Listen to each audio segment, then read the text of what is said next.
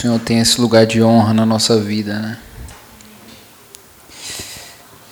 Que Ele tenha um lugar de honra nas nossas reuniões e na nossa vida, né? Sempre. Obrigado, Senhor, por, por esse dia. Obrigado porque o Senhor tem cuidado de nós, Pai, em mais um dia, em mais uma semana. Obrigado porque o Senhor tem revelado, Pai, a tua face a nós, Pai. Nós temos a oportunidade, Pai, de presenciar, Pai, aquilo que o Senhor tem revelado, Pai, para nós. Obrigado, Deus, por ser um Deus tão bondoso, Pai, tão gracioso. Obrigado, Deus, porque o Senhor é soberano. Obrigado porque nada, Pai, foge do controle, Pai, da tua soberana vontade, Pai. Deus, que o nosso coração venha descansar no Senhor, compreendendo que o Senhor tem o melhor. Nos faça compreender, Pai, a tua vontade. E que o Senhor tenha esse lugar de honra, Pai, na nossa vida. Sempre, todos os dias. E que isso possa ser revelado, Pai, materializado nas nossas relações. Que o nosso amor ao Senhor, Pai, possa ser materializado. Possa ser visto, Pai. Em nome de Jesus. Amém. Amém. C.S. Lewis diz que amor é mais serviço do que sentimento, né? Então que nós possamos lembrar disso quando a gente estiver sentindo muito. Bom, gente, boa tarde a todo mundo. Que alegria estar aqui hoje. Queria iniciar dizendo que pedindo, orientando que nada possa concorrer com a glória de Deus nessas poucas horas que a gente está aqui. A gente sabe que a gente está num um dia tenso, né? Para o nosso país, mas nós sabemos como nós cantamos, né? Cantamos sobre um Deus soberano, cantamos sobre um Deus que vai tomar o, lugar de honra na nossa vida. Então, que nada concorra, que nada exterior, exterior que esteja para além dessa reunião possa concorrer com a glória de Deus. Amém. Hoje a gente está retornando aí para a nossa série de sermões Origens, que são exposições no livro de Gênesis. E hoje a gente vai refletir sobre o texto do capítulo 5. Então, abra sua Bíblia em Gênesis, capítulo 5. São 32 versículos que a gente vai meditar. A gente vai ler o capítulo todo certo? 32 versículos. Gênesis capítulo 5, que é o, registro do, da descendência de Adão. Eu oro para que o Espírito Santo de Deus revele a sua vontade para nós. Amém? Então vamos ler. Gênesis capítulo 5 diz o seguinte: o texto. Quando Deus criou o homem, a semelhança de Deus o fez. Homem e mulher os criou. Quando foram criados, ele os abençoou e os chamou homem. Aos 130 anos, Adão gerou um filho à sua semelhança, conforme a sua imagem, e deu-lhe o nome de Sete. Depois que gerou Sete, Adão viveu 800 anos e gerou outros filhos e filhas. Viveu ao todo 930 anos e morreu. Aos 105 anos, Sete gerou Enos. Depois que gerou Enos, Sete viveu 807 anos e gerou outros filhos e filhas. Viveu ao todo 912 anos e morreu. Aos 90 anos, Enos gerou Cainã. Depois que gerou Cainã, Enos viveu 815 anos e gerou outros filhos e filhas. Viveu ao todo 905 anos e morreu. Aos 70 anos, Cainã gerou Maalalel. Depois que gerou Maalalel, Cainã viveu 840 anos e gerou outros filhos e filhas. Viveu ao todo 910 anos e morreu. Aos 65 anos. Peraí. Hum, me perdi aqui. Aos 65 anos, Maalalel gerou Jared. Depois que gerou Jared, Maalalel viveu 830 anos e gerou outros filhos e filhas. Viveu ao todo 895 anos e morreu. Aos 162 anos, Jared gerou Enoque. Depois que gerou Enoque, Jared viveu 800 anos, anos e gerou outros filhos e filhas. Viveu ao todo 962 anos e morreu. Aos 65 anos, Enoque gerou Matusalém. Depois que gerou Matusalém, Enoque andou com Deus 300 anos e gerou outros filhos e filhas. Viveu ao todo 365 anos. Enoque andou com Deus e já não foi encontrado, pois Deus o havia arrebatado. Aos 187 anos, Matusalém gerou Lameque. Depois que gerou Lameque, Matusalém viveu 782 anos e gerou outros filhos e filhas. Viveu ao todo 969 anos e morreu. Aos 182 anos, Lameque gerou um filho. Deu-lhe o nome de Noé e disse: Ele nos aliviará do nosso trabalho e do sofrimento de nossas mãos, causados pela terra que o Senhor amaldiçoou. Depois que Noé nasceu, Lameque viveu 595 anos e gerou outros filhos e filhas. Viveu ao todo 777 anos e morreu. Aos 500 anos, Noé tinha gerado Sem, Cã e Jafé. Amém? Vamos ter uma palavra de oração, gente. Deus, obrigado, Senhor, pela tua palavra. Eu peço que o Senhor nos oriente, abra o nosso coração, os nossos ouvidos que a gente compreenda a tua verdade revelada aqui nesse texto, Pai. No nome de Jesus. Amém. Gente, é, a maioria de nós, quando a gente bate o olho aqui nesse texto que a gente leu, a gente pensa a mesma coisa. Que é o quê? Não entendi nada. Muitos números, muitos nomes. Quando chegou no terceiro nome, já não sabia mais qual era o primeiro nem quantos anos tinha, nem quem era filho de quem e tudo mais. Então a gente chega a uma, a, a gente chega a uma indagação que é muito interessante. O que que esse texto pode ser útil para a minha vida? Por que, que eu tenho que saber esse tanto de informação que parece não fazer nenhum sentido? Né? A gente percebe que é um texto que é repetitivo, bastante repetitivo. E também ele tem um caráter mais informativo, ele está informando um monte de coisa. Nomes, idades, nome dos filhos, quanto tempo que viveu e tudo mais. E a gente tem bastante dificuldade com repetição. O ser humano tem muita dificuldade com coisas que repetem.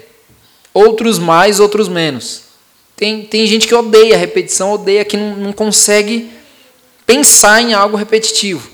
Então a gente, de maneira geral, nós temos muita dificuldade com repetição. Então um autor que eu gosto muito, chamado James Smith, e, e ele argumenta a favor das repetições, que é algo que talvez a gente nunca pare para pensar. Porque ele argumenta que as repetições, na verdade, elas são estruturas formativas para a nossa vida elas, elas nos servem para que a gente possa ser formado em algo. Isso é muito óbvio. Para a gente se tornar especialista de alguma coisa, a gente precisa repetir muito. Né? E o próprio Smith ele dá o, o, o exemplo de se você quer aprender a tocar teclado, você vai ter que repetir várias vezes, né, Cecília? Repetir várias vezes ali algumas, alguns movimentos, algumas coisas que vão formar o seu conhecimento sobre aquele instrumento. Então, tudo na nossa vida que nos forma passa pelo, pelo elemento da repetição. A repetição, que é o que a gente odeia, é algo muito significativo e que nos forma.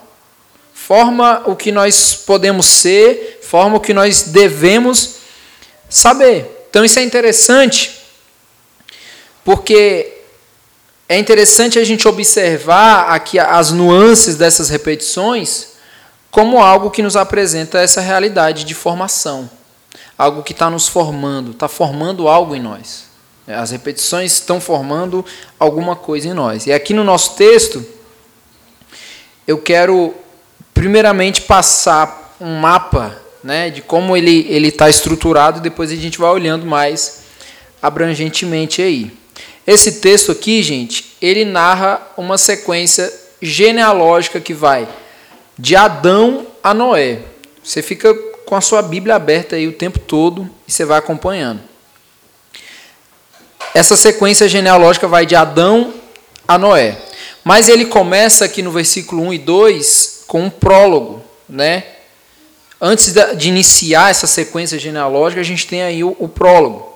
E aí, entrando na sequência nós temos dez parágrafos, onde cada um deles representa um descendente da linhagem de Adão até Noé. Ou seja, cada parágrafo está apresentando um descendente desde Adão até Noé. Ou seja, tem dez parágrafos aqui nesse texto, porque são dez gerações de Adão até Noé. E cada parágrafo, quando a gente vai ver aqui, carrega as mesmas características. Né? Observe que ele contém o nome do descendente, né? ele diz quem é a pessoa, a idade, os anos adicionais após o, o nascimento do filho, o reconhecimento de outros filhos, a extensão total da vida, e aí fechando cada parágrafo a gente tem o que o texto técnico aqui, a coisa mais técnica do texto, identifica como refrão. E o refrão de cada parágrafo aqui do texto traz uma frase, que é e morreu.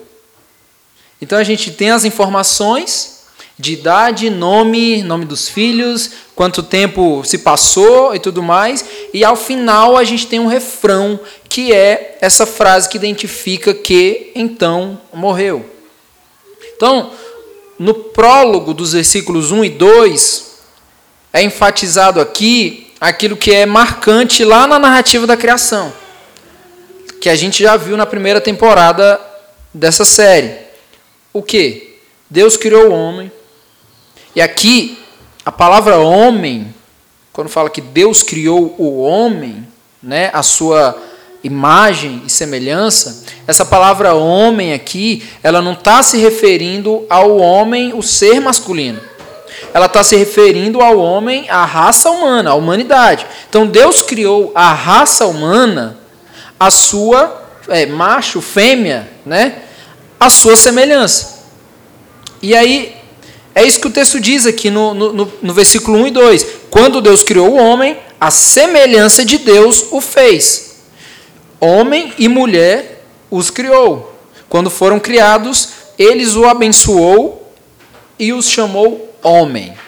Então Deus chamou homem e mulher, Adão e Eva chamou de homem, porque isso representa ali a humanidade. E aí dos versículos 3 ao 5, a gente já começa a ver a estrutura essa estrutura genealógica aí aparecendo. O texto fala: Aos 130 anos, Adão gerou um filho à sua semelhança, conforme a sua imagem, e deu-lhe o nome de Sete. Depois que gerou Sete, Adão viveu 800 anos e gerou outros filhos e filhas. Viveu ao todo 930 anos e morreu. Então aqui é, se começa a desenhar algo que é muito interessante aqui para o texto, que é o quê? Inclusive que é o, o tema do nosso sermão hoje. Qual é o tema do nosso sermão? A semente da esperança. É isso que a gente vai falar. E aqui nessa, nesse primeiro trecho da genealogia, a gente vê esse desenho se formando aqui, né? A semente da esperança. A gente sabe que com o evento do pecado de Adão e Eva, a gente sempre repete isso e fala. Com. que foi? Senta Oh, meu Deus. Alguém leva ele ali no banheiro, por favor. Lá. vai lá com a Débora. Vai com a Débora, vai com o Carol, vai com alguém.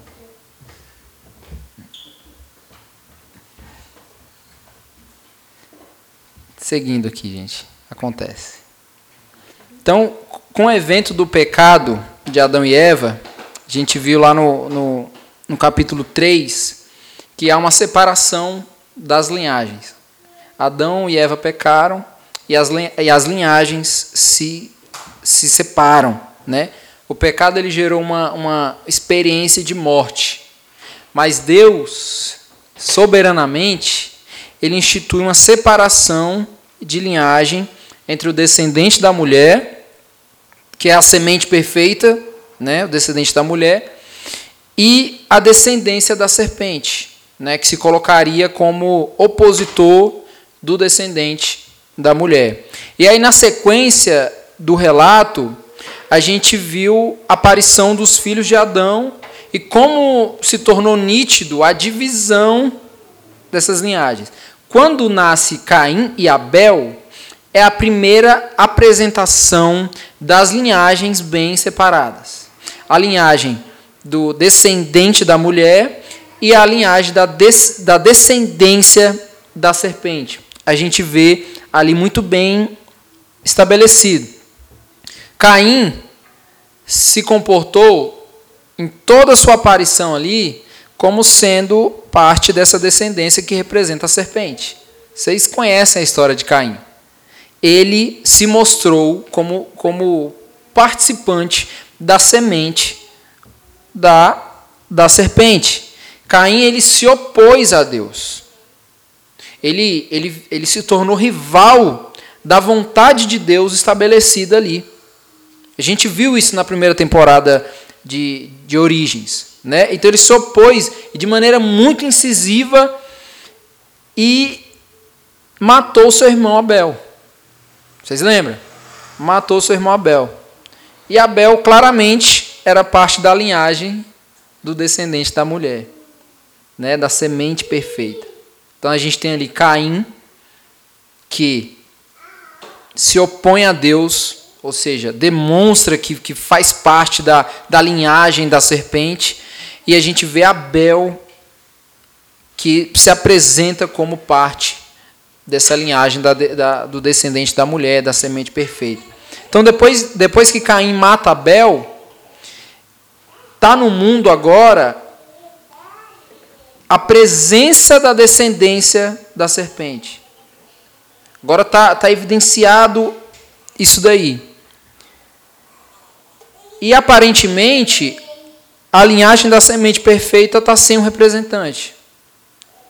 Quando Caim se apresenta ali, parece que só há a evidência da, da dessa linhagem, da, da linhagem da serpente. E parece que não há presença ali do representante da linhagem, da descendência da mulher.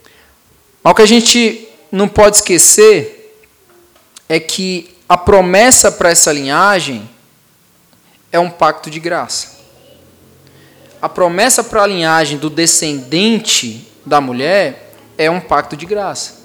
Não é algo é, que se opõe ao comando de Deus. É um pacto de graça. Ou seja, essa linhagem caminhará progressivamente por gerações e gerações até se apresentar a pessoa do Filho de Deus, que é de fato essa semente perfeita, que é aquele a qual o texto vai dizer que é o descendente da mulher, que vai esmagar a cabeça da serpente. Então gerações vão acontecer, há um caminho de progressão, gerações, gerações dessa linhagem até chegar à pessoa do Filho de Deus. Certo? Essa linhagem, gente, que é a linhagem do descendente da mulher, não tem fim com a morte de Abel. Imagina aí, Caim mata Abel. O que está presente no mundo? Evidente. A linhagem da serpente. A descendência da serpente. Aí, aí, aí fica a questão, mas e o pacto? E a promessa da redenção? E a promessa do, do descendente que vai pisar a cabeça, esmagar a cabeça da serpente. Abel morreu, acabou. Assim, não tem como continuar essa linhagem. Morreu, acabou. Está em evidência a linhagem da serpente. Só que a gente precisa entender isso. Essa linhagem do descendente não tem fim com a morte de Abel. Ela não termina ali com a morte de Abel. Então, o texto aqui dos versículos 3 a 5 diz que Adão, que é o pai de Caim e de Abel, gerou um filho à sua semelhança, conforme a sua imagem, e deu-lhe o nome de Sete. Então, o narrador aqui, ele afirma que Adão teve um filho à sua própria semelhança, à sua própria imagem. Não simplesmente que Adão se tornou o pai do fulano. Percebe que há uma diferença nisso? Não é que ele se tornou o pai de Sete. Não. Ele teve um filho à sua própria semelhança, à sua própria imagem. É isso que a gente vê aqui. Como a gente vê no, no, no restante da narrativa. Significa dizer, gente, que agora, essa nova realidade, pós-queda, e com a promessa de redenção estabelecida por meio da semente, a humanidade participa do ato criativo de Deus. Sabe por quê? Porque Deus, ele transfere a semente da sua imagem a cada geração sucessiva. Por isso que o texto diz que Adão teve um filho, agora sua própria imagem. Por isso que agora é, se assemelha o texto da, do surgimento de, de Sete aqui com o texto do surgimento do homem. O homem criado à imagem de Deus. Adão agora teve um filho à sua própria imagem, ou seja, a semente está plantada. E o que que, o que que acontece quando uma semente está plantada? Ela se desenvolve. Ela se desenvolve e se desenvolve, e aí a imagem de Deus vai se espalhando a cada geração sucessiva. Então, esse texto, que para nós, em um primeiro olhar, parece não significar nada, além de um monte de repetição, informação de gente que nasceu, que teve filho, que viveu vários anos e no final morreu, na verdade, ele apresenta para nós aqui a esperança da redenção. O caminho de esperança da redenção. A certeza de que o Deus do pacto, o Deus que garantiu um o descendente, né, o que é o Deus do pacto, é um Deus que sustenta as diretrizes estabelecidas no pacto. Um Deus que faz o pacto é o Deus que sustenta o pacto. Essa é a ideia que tem aqui. Então, quando, quando o texto indica é, a criação da imagem com sete, e não com Caim, né? Com Caim não aconteceu isso, mas com Sete sim. Por quê? Porque é a semente que vai ter progressão agora para a apresentação da semente perfeita. Então, para quem pensava que a semente morreu com a morte de Abel, está aqui a gente vendo que não morreu. Ou seja, a promessa da redenção não morreu com Abel ela permanece agora com, com sete. Né? E aí, observando aquela estrutura do texto que a gente falou no início, depois das informações necessárias, vem o refrão: morreu. Né? Esse refrão ele simboliza as marcas do pecado. O pecado original trouxe uma nova realidade para a humanidade, que é o que? A morte uma realidade que, que, que a humanidade não conhecia antes disso, mas que agora conhece. Então, o pecado original aparece aqui trazendo essa realidade de morte, mas também o que a gente vê aqui? Uma apresentação da graça de Deus. Por quê? Porque a cada geração a humanidade ela prova da vida e da morte. Então, o pecado trouxe a, a realidade de morte, mas a graça de Deus apresenta uma realidade de vida. Então, você vê, a cada parágrafo, fulano, tantos anos, teve seus filhos, sei o que, sei o que, e morreu. Vida sendo gerada e morte como finalização ali. E na sequência do texto, a gente pode ver, até mesmo olhando o texto assim todo, né, de uma perspectiva geral, que tem uns pontos altos. Né? Aparentemente, um monte de repetição, mas do nada tem detalhes ali, clímax, né, pontos altos ali que são interessantes. Né? Tem personagens que estão aqui que representa algo muito mais do que informações. Né?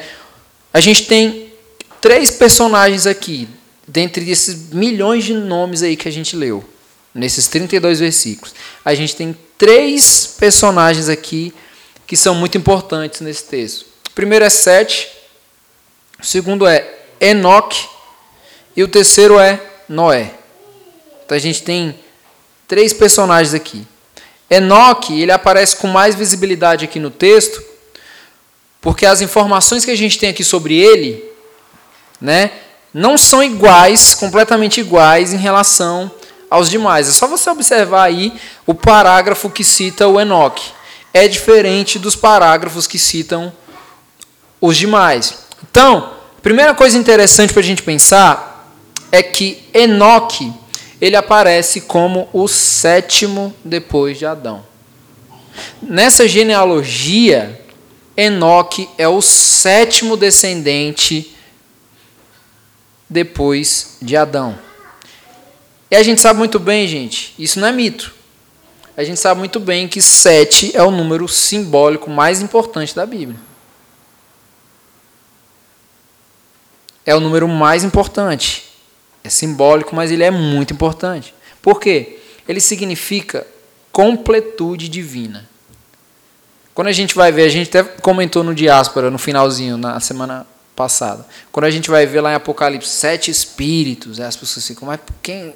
Vamos definir quais são esses sete. Não são sete. É um espírito completo, pleno. Então, o número sete é muito significativo e aqui ele aparece como mostrando que Enoque era o sétimo descendente de Adão. Ele aparece como sétimo descendente dessa linhagem. Isso aqui não é por acaso, gente. O texto ele diz algo sobre Enoque que ele não diz mais a respeito de ninguém aqui. De ninguém. A informação que o texto dá sobre Enoque ele não dá mais para ninguém aqui. Olha o que, é que diz o versículo 22. Enoque andou com Deus. Quem mais andou com Deus aqui nesse texto? Ninguém. Enoque andou com Deus. Quando a gente olha para essa frase, talvez a gente tenha a inclinação de simplificar isso. Ah, Enoque era um cara mais, andou com Deus, olha que legal. E a gente torna essa, essa frase mais simplista, né? até perde um pouco do significado. Eu ando com Deus, você também anda. A gente é cristão, né? Todo mundo anda com Deus e tudo mais. Então, isso parece ser simples. Não parece ser simples? Essa informação aqui parece não, não, não ser tão poderosa. Mas ela é poderosa. Ela é profunda. Porque o texto diz uma coisa que muda essa perspectiva de, de simplista de enxergar essa frase. O que, que ele diz? Enoque andou com Deus e já não foi encontrado, pois Deus o havia arrebatado.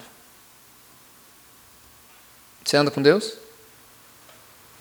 Anda com Deus? Nós andamos com Deus? Tem como olhar agora para essa frase com a mesma perspectiva? Não tem.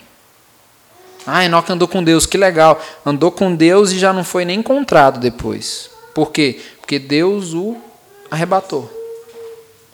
Deus o arrebatou. Enoque é o único homem aqui nesse texto que não experimentou, gente, o refrão. Não experimentou o refrão e morreu. não é? E morreu. Ele não experimentou essa frase como sentença final da vida. Ele não experimentou. Observe que a profundidade aqui do relato de Enoque sobre andar com Deus está totalmente associada a um caráter tão íntegro. Enoque tinha um caráter tão íntegro que Deus recolheu para si, de maneira sobrenatural. Sobrenatural. Enoque era reconhecido pela sua retidão, pelo seu caráter íntegro, reto diante de Deus. Enoque é o símbolo da força pactual dentro dessa linhagem. Olha como ele, ele aparece aqui no texto como ponto alto, como distinto dos demais. Por quê? Porque é o texto apresentando que essa linhagem pactual tem força que vai chegar até a semente perfeita que é Cristo. Esse aqui é o Enoque. A retidão e a profundidade relacional de Enoque a Deus e como Deus corresponde a essa relação é um verdadeiro símbolo das garantias que o povo de Deus recebe como parte dessa aliança. Quando a gente olha para isso, é, Enoque era reto e por ele ser reto diante de Deus, ele tinha uma relação com Deus tão profunda que Deus corresponde essa relação o recolhendo para si, né? Isso mostra para nós que isso é um símbolo de garantia. É um símbolo de garantia. O povo de Deus recebe um símbolo de garantia como parte da aliança. Então, Enoque, diferente dos demais aqui no texto, ele nasceu, ele tem um nome, ele teve filhos e filhas, o texto diz, e ele foi recolhido secretamente pelo Senhor. Então, aqui, recapitulando um pouco a história dessa semente da esperança até aqui. Sete é o primeiro personagem que aparece, é o substituto de Abel, que dá continuidade à semente da linhagem do descendente da mulher e que confirma que o pacto de graça não morreu com Abel. Sabe o que é interessante? Ele ama a Deus em contraste com Caim. Sete ama a Deus. Ele ama a Deus. Quando a gente vai ver lá na narrativa no capítulo 4, quando o texto foca na história de Caim, é agoniante. Por quê? Porque é um texto tenso, duro. Por quê? Porque Caim se opõe a Deus. Deus sendo gracioso, ele, ô Caim, ô cara, ninguém vai te matar não, cara. Vou colocar um selo aí, ninguém vai, fica tranquilo. Ele, não, vai, vai sim, vamos matar. Se, se Deus fosse a gente, né? Fala, mano, tu é surdo, cara. Ou, ou tu é burro? Tu é o quê, afinal? Eu estou falando, ninguém vai te, te matar. Tem um selo aí em você e tal. Então, o texto lá de Caim é um texto muito tenso. Aquela narrativa é muito tenso. Não tem a beleza é, das escrituras, que é Deus sendo glorificado. Não tem, é só tensão. Caim se opondo a Deus. Só que no final do texto, quando o texto vai falar que Adão teve um novo filho, e aí ele já, já, já vai se referir a Sete, Aí o texto diz que agora Deus voltou a ser glorificado.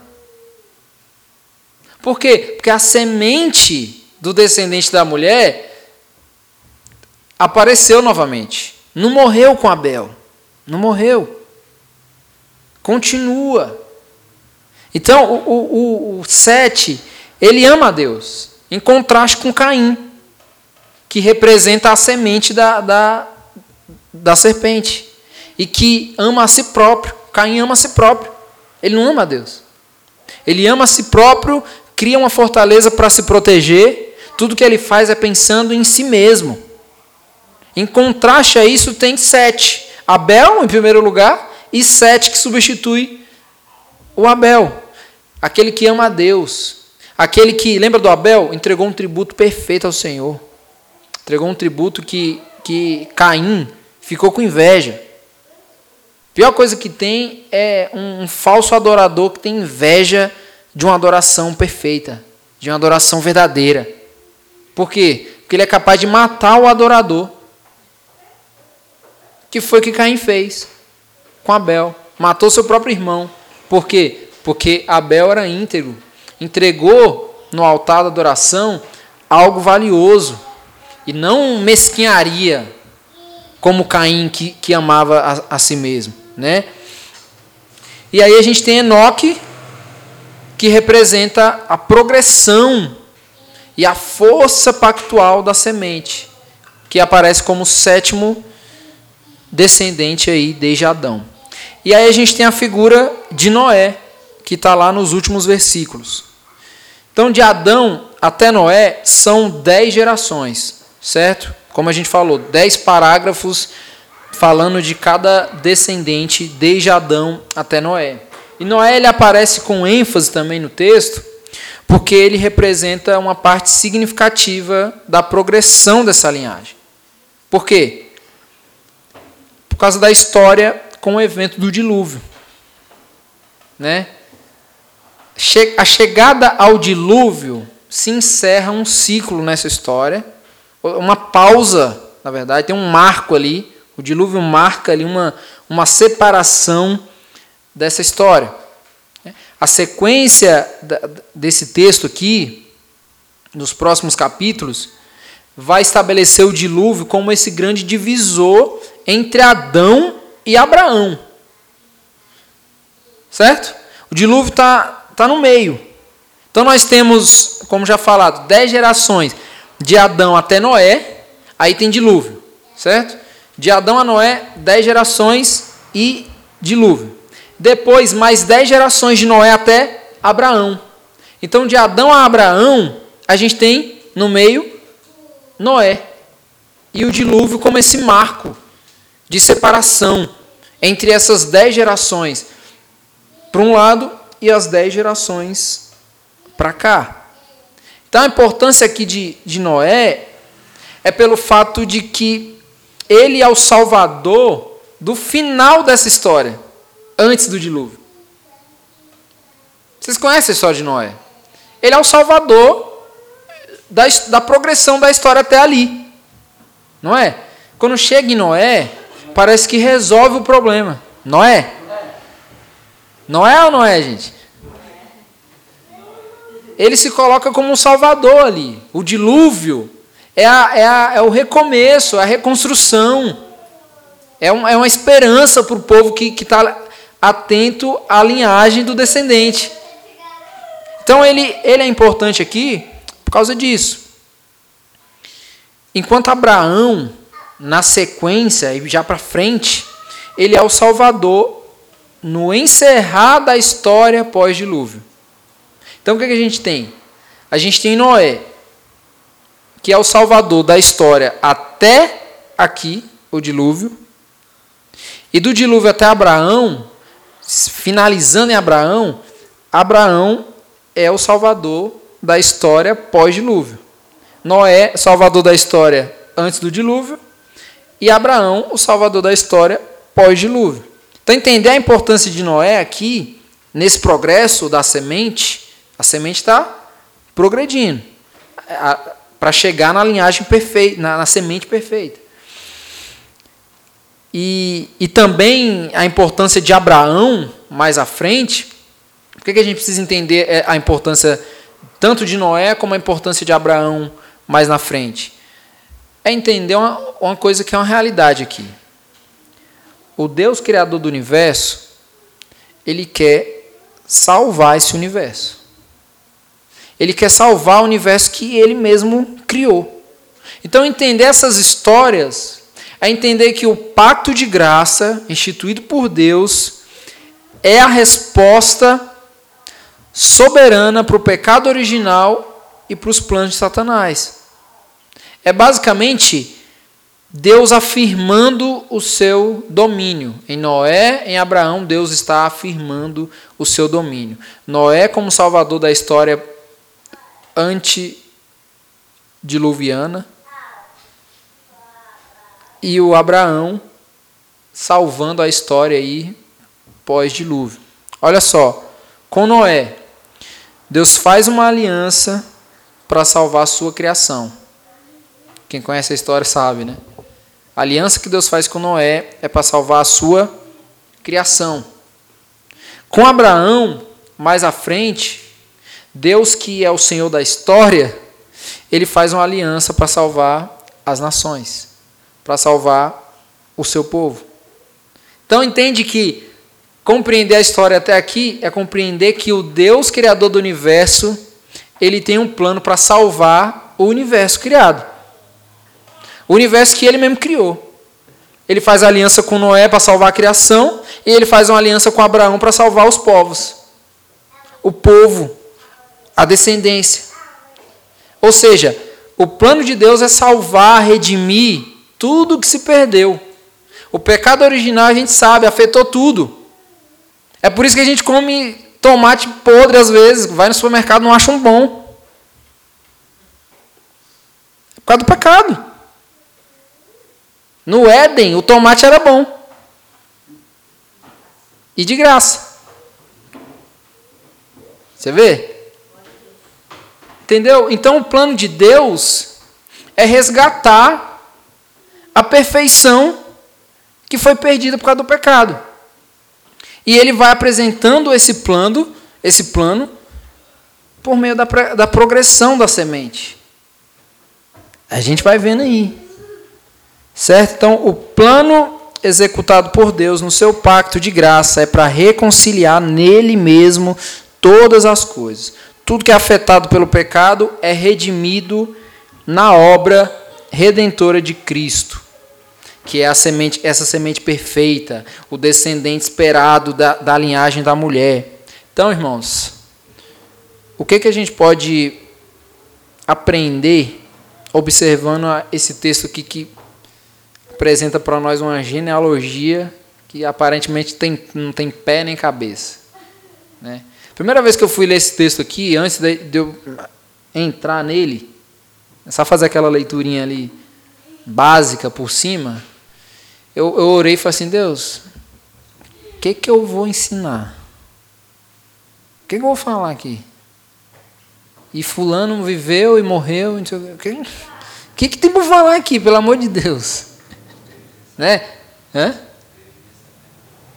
Quando você vai, quando você olha o texto assim, corrido, rapidamente, não dá nem para você fazer um devocional. Quem é que faz um devocional no capítulo 5 de Gênesis? Genealogia.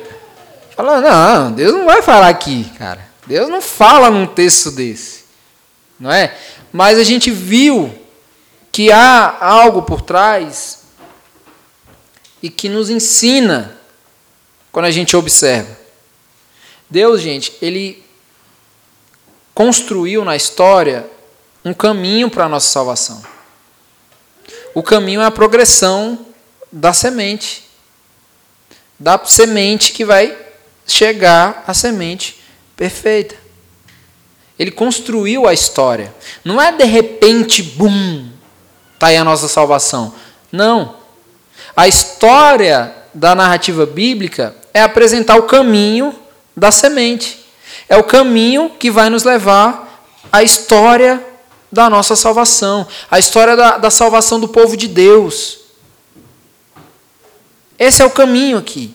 E a gente precisa se apegar a essa certeza de que Deus construiu uma história para a nossa salvação que a nossa esperança não morreu com a morte de Abel. E que muito menos nós estamos apegados a Caim. Ou a sua o seu modelo de, de adoração, que é um modelo que contempla a si mesmo, que se opõe a Deus, que mata o irmão, que, que, que oferta para si e não para Deus. Né? A gente tem que se apegar a essa certeza de que a semente perfeita é uma semente que traz esperança para nós. E, e, e, o texto bíblico está apresentando para nós o caminho para chegar à semente. O caminho para chegar à semente. Quando eu olho para Abel, eu lembro de Cristo. Quando eu olho para Sete, eu lembro de Cristo. Por quê? Porque esse é o caminho dessa história de salvação que Deus propôs, que Deus construiu na história. Uma história que não acaba com a morte do justo Abel, mas que continua por gerações e gerações. Então, as desilusões que a gente tem, a busca de amor por nós mesmos, né? amor próprio. Quando você vê alguém falando assim, você precisa se amar. Hum, nunca vi nas escrituras, mas tudo bem. Quando a gente vê essa busca por um amor próprio, um amor particular, um amor que não inclui, um amor que exclui da relação, quando a gente vê essas desilusões, todos esses problemas que envolvem os nossos dias e que a gente mergulha e mergulha neles, sempre nas frustrações. Tudo isso nos revela que nós, na maioria das vezes, estamos apegados à esperança da história de Caim e não de Abel. E mais, que ele significa muito mais para nós do que Abel do que sete. A raiz do nosso orgulho sendo materializado está ali, ó. Está ali. E aí, para terminar, eu queria ler os últimos versículos que estão lá no capítulo 4, que eu já citei, mas eu quero ler. Versículo 25 e 26 do capítulo 4 fala assim: Novamente Adão teve relações com sua mulher e ela deu à luz outro filho, a quem chamou Sete, dizendo: Deus me concedeu um filho no lugar de Abel, visto que Caim o matou. Também a Sete nasceu um filho, a quem deu o nome de Enos. É a parte central aqui desse, desse texto. Nessa época começou-se a invocar o nome do Senhor. Você vê? Agora o nome do Senhor está sendo invocado. Então, a certeza da semente perfeita nos leva a invocar o nome do Senhor. Nos leva a ter uma, uma direção assertiva de adoração. Um alvo assertivo de adoração. Que aí muda toda a nossa perspectiva. Por quê? Porque o nosso amor direcionado, um amor que é formado pelas repetições, né? as repetições formam em nós uma consciência de um amor ordenado. Agostinho vai falar o quê? Pecado é amor desordenado. Ou seja, às vezes a gente fala assim, poxa, eu amo isso aqui, eu amo isso aqui, eu amo isso aqui. Coloca assim uma lista, né? Três coisas que você mais ama. Aí você coloca Deus, família e pátria, brincadeira. É, Deus, família e filho, sei lá, trabalho, alguma coisa. Você, você cria lá a ordem das coisas que você ama. Se você bagunçar essa ordem, virou pecado. Né? Imagina aí. Deus é a coisa que você mais ama, depois vem família. Coloca a família lá no outro bagunçou a ordem. Ou seja, faz muito sentido. Pecado é amor desordenado. É aquilo que você ama de forma desordenada. Isso é pecado. Está desordenado. Então, quando nós amamos a Deus e, e o nosso amor a Deus é fruto ou consequência direta do fato de que nós fomos amados por Ele, porque sem, sem essa aparição do que é o amor, nós não amaríamos, e de fato nós não amamos. Né? Nós só amamos porque nós somos habilitados a amar, por causa desse amor revelado de Deus, esse amor agora é um amor ordenado. Isso muda toda a nossa perspectiva. Por que, que muda a nossa perspectiva? Porque agora o nosso tributo a Deus não é um tributo igual de Caim, é um tributo igual de Abel. Não é? Muda a maneira. Imagina aí, cara. Caim matou seu irmão. O, o, os primeiros pecados é, cometidos na humanidade ferem algo que é valioso para Deus. Ferem profundamente algo que é valioso para Deus. Caim matou o irmão, destruiu parte significativa da família. E mais, tentou destruir a progressão da semente. Ou seja, o que Caim fez foi tentar destruir não só a vida do seu irmão Abel, mas tentar destruir a história do pacto da graça. Porque ele, ele foi na fonte, vou matar o Abel, acabou essa, essa linhagem aqui, já era. O pecado de Caim é gravíssimo, porque é um atentado contra o plano perfeito de Deus. Por isso que Caim representa a linhagem da serpente e não a linhagem do descendente da mulher. Lá no texto do relato de Caim, o texto vai dizer que Deus entregou Caim para Satanás. Parece pesado.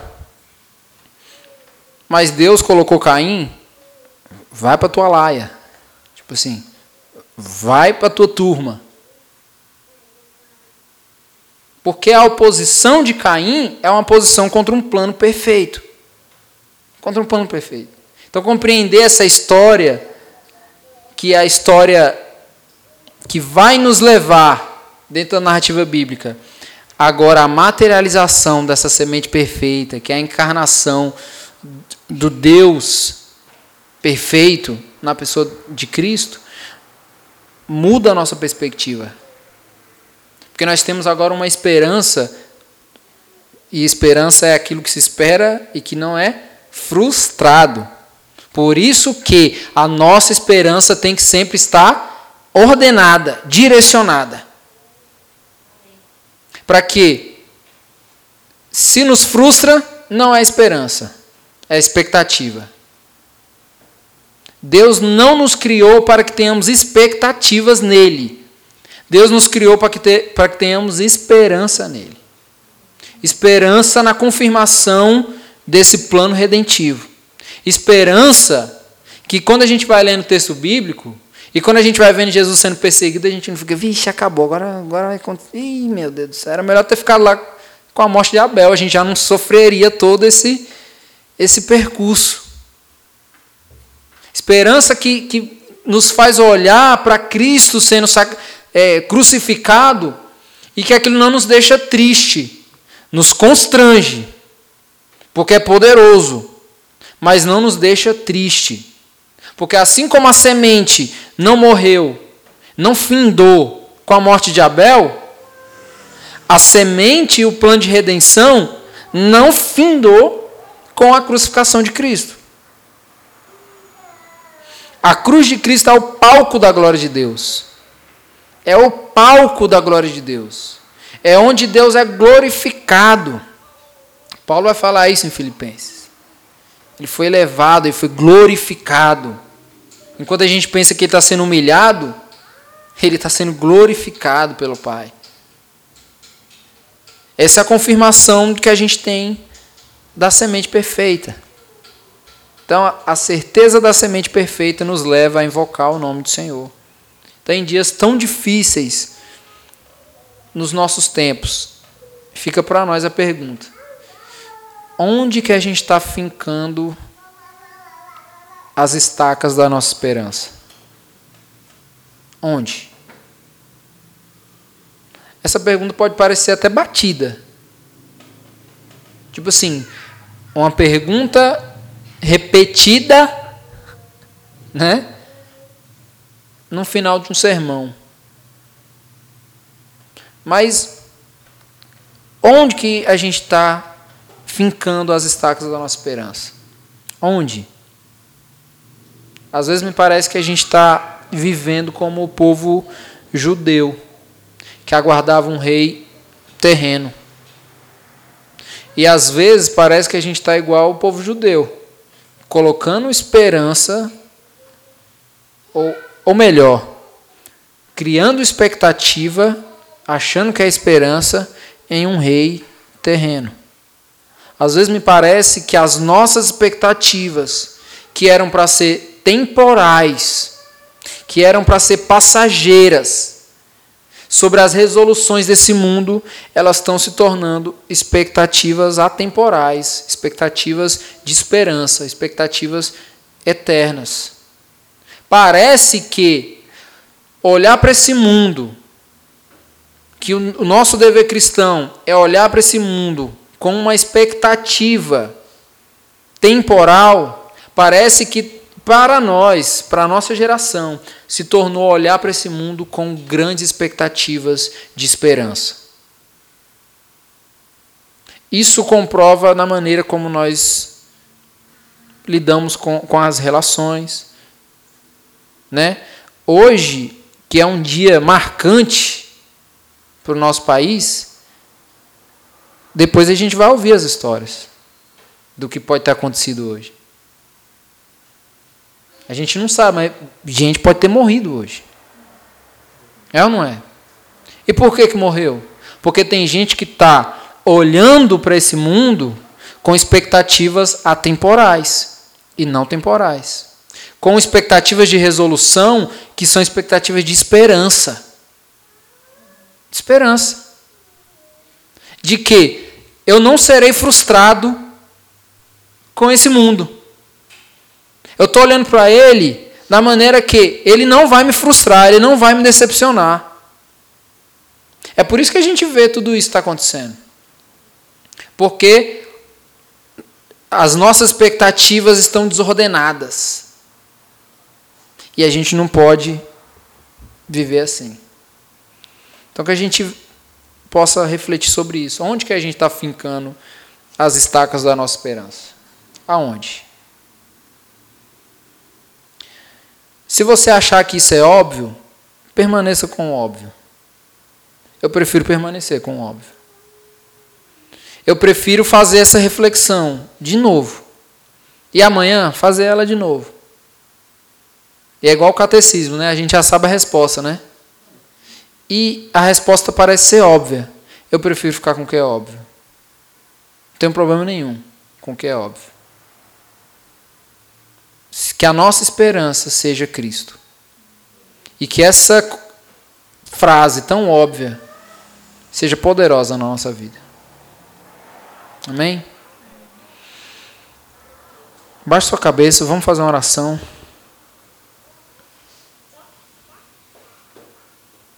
Você pode fazer uma oração particular, pessoal, de reflexão.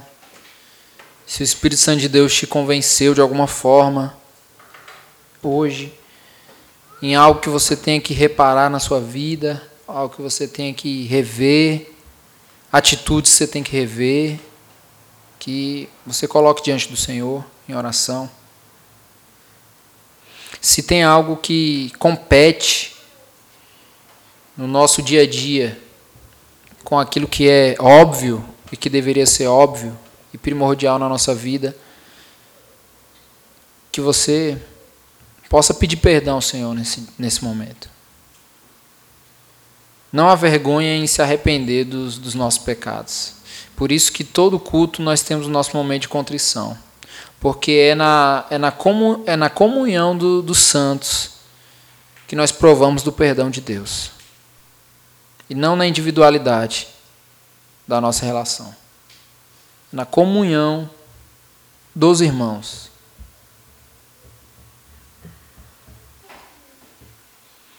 Deus, obrigado, Senhor, pela semente perfeita que foi revelada para nós, que é Cristo Jesus. Obrigado, Deus, pela obra de redenção. Obrigado, Pai, porque a nossa esperança não é frustrada. E obrigado, Pai, porque o Senhor nos salvou, Pai. Obrigado, Pai, porque a história da humanidade não, não acabou com o pecado original e muito menos com a morte de Abel. Obrigado, Senhor, porque o Senhor construiu uma história e nos apresenta, Pai. Obrigado porque o Senhor é o protagonista, Pai, dessa história. Obrigado porque a tua obra, é o teu plano, é o teu pacto estabelecido que nos trouxe vida, Pai. Nunca nos deixe esquecer disso, Pai. No nome de Jesus. Amém.